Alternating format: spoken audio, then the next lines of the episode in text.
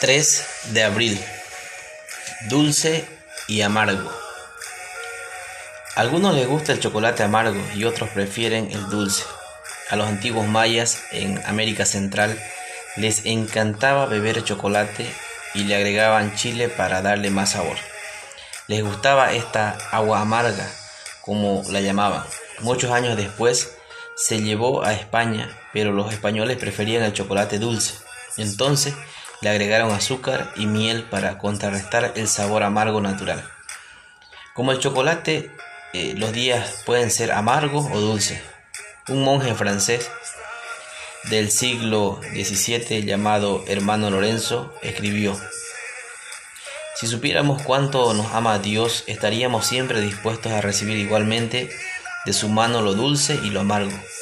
¿Aceptar igual lo dulce y lo amargo? Qué difícil. ¿De qué habla? La clave está en el carácter de Dios. El salmista dijo, bueno eres tú y bienhechor.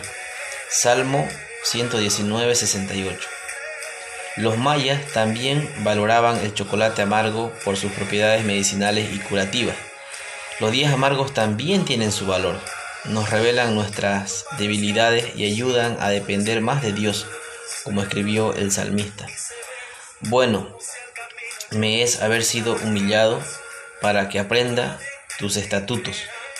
Seguros de la bondad de Dios, abracemos hoy la vida y digamos, bien has hecho con tu siervo, oh Señor, conforme a tu palabra.